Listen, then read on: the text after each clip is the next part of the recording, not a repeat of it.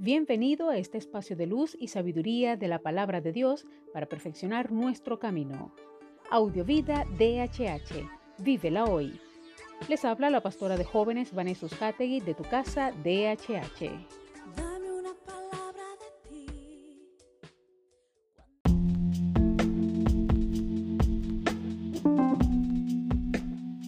El mensaje de hoy se titula El abrazo del Padre.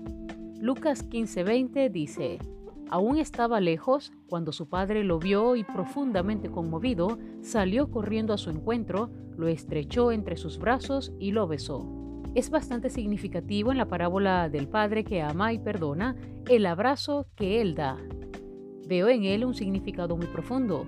El contexto es judío. El hijo ha estado cuidando cerdos, un animal impuro para un hebreo, y sin duda debía apestar a sudor, suciedad y el olor impregnado en sus harapos de los animales. Pero el padre, lejos de sentir asco, en primer lugar lo abraza con toda su suciedad e impureza. Esto se aplica directamente a cada uno de nosotros porque Dios nos ama no a pesar de lo que somos, lo que tenemos o lo que hacemos. Es decir, no se tapa la nariz ante el asco que pudiera presentar.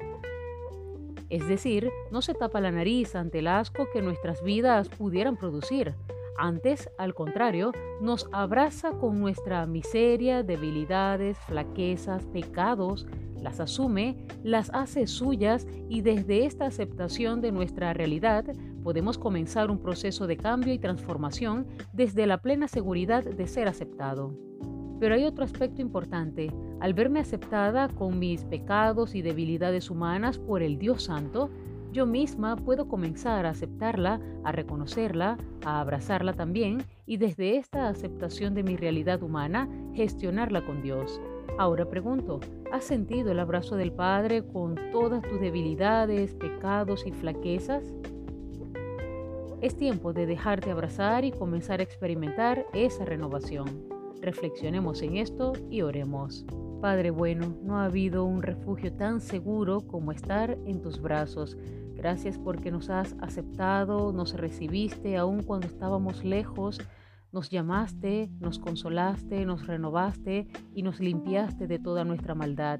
Gracias porque nos has hecho merecedores de una gracia inmerecida, un gran regalo maravilloso que nos has dado a través de tu Hijo amado y sobre todo has puesto de tu Espíritu Santo en cada uno de nosotros. Gracias porque nos has hecho tus hijos y nos has hecho merecedores de todo, de todo lo que has preparado en la eternidad para cada uno de nosotros.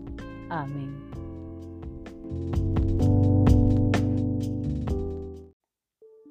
Comparte esta palabra y sea un canal de bendición en las manos de Dios para muchos. Recuerda, lo visible es momentáneo, lo que no se ve es eterno.